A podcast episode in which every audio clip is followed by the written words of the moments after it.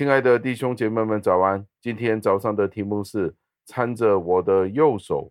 经文出自于诗篇七十三篇二十三节，经文是这样说的：然而我常与你同在，你搀着我的右手。感谢上帝的话语。加尔文在这里是这样子地解释这一段的经文。他说，诗人在这里说到，上帝是用他的右手来搀着他。他的意思是，上帝用他神奇的力量。在他仿佛要跌入深渊的里面的时候，去把他拉出来。他认为这完全是出自于上帝的恩典，他才不至于跌入这些不被公开的罪孽里面，以至于他不会坚持地去做这些的错事，犯这些的罪。他将自己那些的愚昧、那些的无知，但却被上帝拯救。归于这全是上帝的恩典，神伸出手来将他托起，以至于他没有跌倒，而这样的跌倒很可能会毁坏、破坏了他的一生。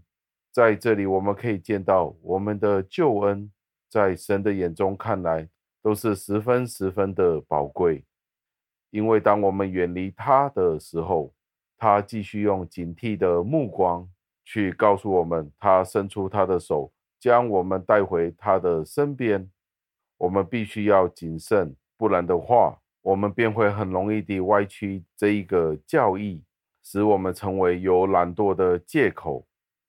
然而，经验告诉我们，当我们沉迷在昏昏欲睡，在自己的沉醉、自己荒唐的生活的时候，上帝仍然是进行着对我们的关怀，就算是我们远离他。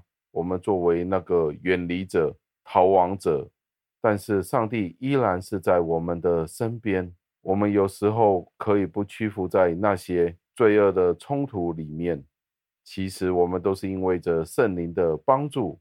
圣灵并不是以一个非常明显的方法、引人注目的方式，将他的能力投放在我们的身上。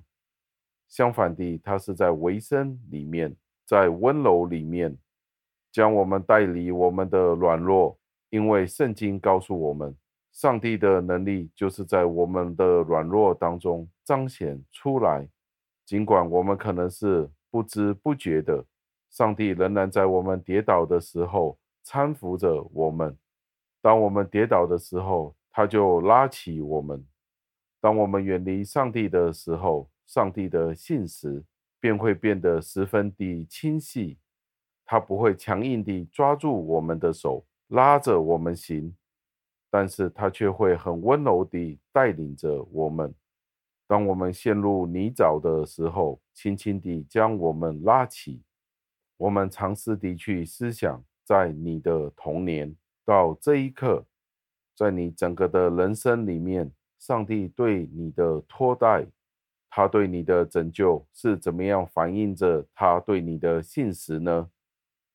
让我们一起祷告，亲爱的恩主，我们再一次地赞美感谢您，因为这一段的经文再一次地提醒了我们，让我们能够再一次地思想，我们从小如果不是因为您自己的恩典，其实已经屡次地跌入这些陷阱当中了。无论是大大小小的罪，其实我们自己都不能够胜过。再一次将荣耀归于您，再一次将圣灵保惠师的恩典活在我们心的里面，时常对我们的提醒，这些都不是我们自己可以行出来的事情，而是按照着您自己的恩典，将我们挽回过来。再一次地，我们要感谢；再一次地，我们要赞美。当我们去得胜这些罪恶的时候，让我们可以看见，不是因为我们自己有怎么样的能力，而是上帝您自己的保守。求您垂听我们的祷告，赞美感谢您，是奉我救主耶稣基督得胜的尊名求的。阿门。